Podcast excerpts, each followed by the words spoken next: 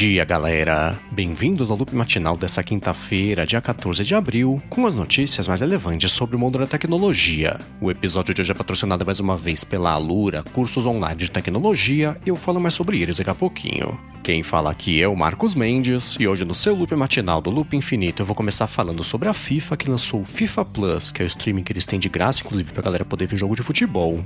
A federação falou que ao longo desse ano ela vai transmitir por lá mais de 40 mil jogos ao vivo e vai colocar também coisa tipo o conteúdo mais antigo lá, jogo de 50, por exemplo, de Copa do Mundo, até coisa exclusiva também de conteúdo original. O FIFA Plus, como eu falei, é de graça e caso você queira saber mais sobre ele, tem link aqui na descrição. Agora, um streaming que foi lançado faz um tempo aí lá fora que não anda muito bem das pernas é o CNN Plus. Ele foi lançado há duas semanas lá fora, sem transmissão ao vivo, só com conteúdos originais lá, feitos pelos apresentadores da CNN dos Estados Unidos e o pessoal não se interessou muito aí por essa oferta de conteúdos. O canal CNBC comentou que o CNN Plus tem hoje coisa de 10 mil usuários ativos, o que é um fracasso, né? Considerando aí que ele tem mais ou menos um milhão de espectadores na TV linear, e a CNN falou só que está satisfeita aí com o lançamento do produto que eles têm conquistado nas últimas duas semanas.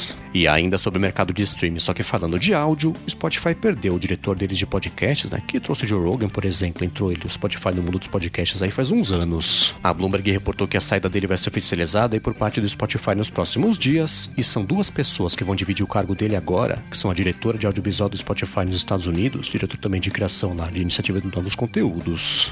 Já o motivo da saída do executivo do Spotify não foi divulgado, mas é aquela coisa, né? O mercado investidor, principalmente, aí tá bem pouco impressionado com o resultado de faturamento que essa parte de podcast trouxe até agora para o Spotify.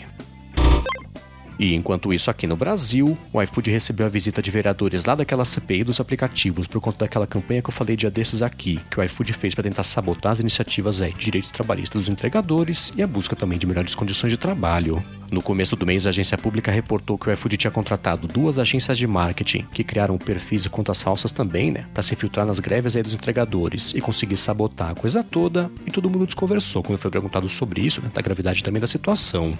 Aí agora o iFood recebeu alguns membros da CPI dos aplicativos para tentar explicar, né, falar melhor sobre o que aconteceu. E aí, em paralelo a isso, também o CONAR, que é o Conselho Nacional de Autorregulamentação Publicitária, falou que vai investigar a situação para poder entender né, se o iFood e as agências também infringiram as regras aí do mercado publicitário no Brasil.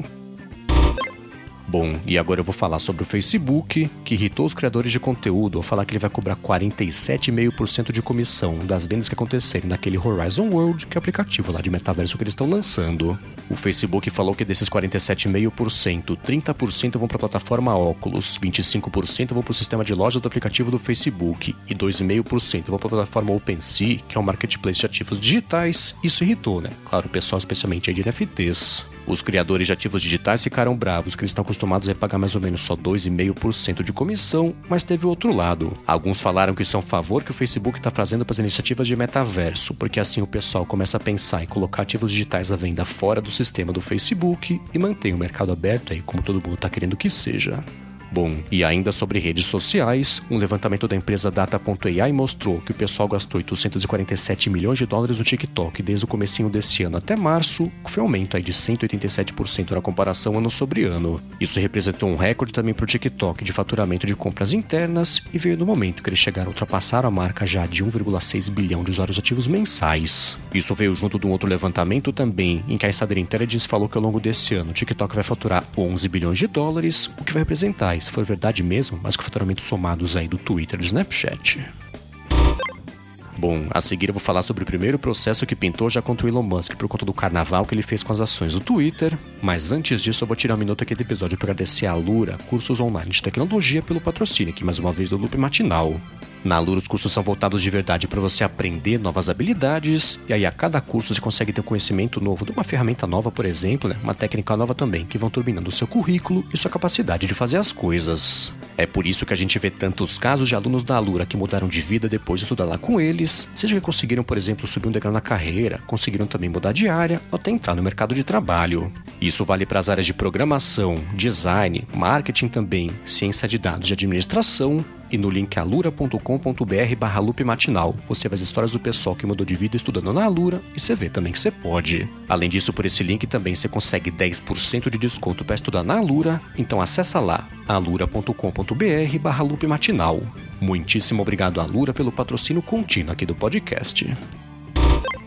Bom, vamos lá, né? Em meio àquela confusão toda que eu falei já aqui sobre o Elon Musk com o Twitter, pintou uma outra confusão também, que era uma parte técnica da compra dele dos 9,2% de participação sobre a empresa, que eu não tinha comentado por aqui até agora. O que rolou foi que ele comprou bem de pouquinho, quase todo dia, na verdade, as ações do Twitter aí, ao longo de todo o mês de março e comecinho de abril, e ele protocolou o pedido com o SEC, né, quando ele chegou nessa marca aí de 9,2%. O problema é que legalmente o que Elon Musk tinha que ter feito era avisar o SEC quando ele tivesse passado na marca de 5% aí dessa compra das ações, isso, claro, né, influenciou bastante o que aconteceu depois é que como as ações do Twitter subiram 30% depois que pintou a notícia da compra de 9,2% das ações. Isso quer dizer que com 5% também o preço poderia ter subido. Isso, claro, né? Quer dizer que o Musk comprou sabendo que as ações iam subir por um preço aí bem abaixo do que era esperado. Então agora um acionista do Twitter está processando Elon Musk por fraude fiscal, por basicamente ter comprado quase metade dessas ações por um preço aí muito abaixo do que era o preço de verdade. A expectativa do pessoal é que pinte mais processos, é até um coletivo também para cima dele por conta disso. Em meio a isso tudo, o pessoal está esperando que o SEC, que regulamenta o mercado americano, tem sido feito de trouxa pelo Musk faz uns anos aí, esteja preparando alguma coisa, né? Algum tipo de ação exemplar e o Musk tá quieto. O Musk tá quieto por nada de que pintou notícias de que ele tinha saído do painel antes mesmo de entrar lá no conselho do Twitter e agora é esperar, né? Pra ver se ele tá armando alguma coisa para tentar mexer para cima ou por baixo o preço das ações da companhia. Bom, e ainda sobre as coisas do Twitter, ele comprou a OpenBack, que é especializada no mercado de notificações inteligentes. O diretor de produto do Twitter comentou que quando uma notificação chega no telefone do usuário, ela pode ser bem mais útil chegar na hora certa e com o conteúdo certo também, né? Para aumentar o engajamento. Isso é uma coisa mais relevante e é isso que eles querem com essa compra aí da OpenBack. Ele falou que está feliz agora também que a equipe inteira da OpenBack vai fazer parte do quadro de funcionários do Twitter, o que indica, né, que ela vai deixar de operar como empresa independente. E enquanto isso, na Microsoft, ela corrigiu mais de 100 falhas de segurança aí no update recente dos sistemas dela para o Windows, né? Office também, teve para o Edge, FileSaver, Skype e também por aí vai. Essas falhas permitiam coisas como, por exemplo, execução remota de código, elevação de privilégios também para assumir lá o controle da máquina do usuário. Ela falou, né, que 10 são críticas com duas exploradas em mundo real pelos hackers. Por isso, se você tem algum produto ou sistema da Microsoft, vale você ver o mais rápido possível se tem alguma atualização. E caso você queira ver a parte mais técnica de todos esses updates, tem link aqui na descrição. Bom, e agora eu vou falar sobre a Apple, que divulgou as 10 fotos vencedoras daquele concurso que eu falei por aqui dia desses de macrofotografia aí com a câmera do iPhone 13 Pro. Tem umas coisas bem legais que pintaram por lá. Uma das imagens mais legais é de diversos pedacinhos de vidro que o usuário pegou na praia e tirou lá com uma luz que tá bastante dramática. E tem outra também, né? Que é uma teia de aranha lá com as gotículas de água. Essas fotos vão fazer parte de uma campanha que a Apple tá colocando no ar para promover a macrofotografia proporcionada pelos iPhones. E caso você queira ver todas as vencedoras, tem link aqui na descrição. E ainda aqui sobre as coisas da Apple, o desenvolvedor Steve Trotton Smith deu uma fuçada no código lá do display novo que ela tem, que é o Studio Display, e achou um código que faz referência a um Mac Mini que não existe, que é o código lá do Mac Mini 10,1. Essa informação apareceu mais ou menos ao mesmo tempo que pintou lá no 95 Mac. Um rumor falando que são dois Mac Minis, na verdade, que vou pintar nesse ano. Um que vai ser primeiro aí com processador M2 normal e outro mais pra frente aí com processador M2 Pro. Então pode ser, né? Que pela referência no código lá do Studio Display pinte já esse com M2 normal aí nas próximas semanas. Já uma coisa que parece que está ficando cada vez mais distante aí da Apple anunciar é o headset imersivo, né? Que diziam que ela podia anunciar agora até o finalzinho desse ano. É que pintou uma especulação do analista agora chamado Jeff Poole, que falou que no ano que vem, na verdade, que vai pintar esse headset. E falando também, né? Que a Apple vai vender mais ou menos um milhão e meio de unidades aí desse produto. Esse número de vendas, por outro lado, tá um pouquinho acima da expectativa do resto do mercado, que tá achando que o headset vai ser bem caro, né? Até mais ou menos aí, uns 3 mil dólares. E caso você queira saber mais sobre esse assunto, tem link aqui na descrição. Bom, e ainda sobre bastante dinheiro, encerrando aqui o episódio de hoje, Apple lançou aqui no Brasil o iPad Air novo, né, que tem o processador M1.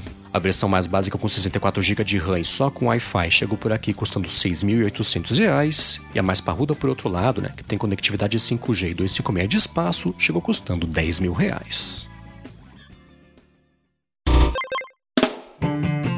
É isso aí, galera. O loop matinal do Loop Infinito vai ficando por aqui. Se você quiser se inscrever no canal do Loop Infinito no YouTube, o link tá aqui na descrição do episódio lá no loopmatinal.com, junto com os links das notícias que comentei hoje. Já se você quiser falar comigo no Twitter, procura por MVC Mendes que eu tô sempre por lá. Obrigado pela audiência, obrigado a Lura também pelo patrocínio contínuo aqui do Loop Matinal, e eu volto amanhã de manhã. Falou!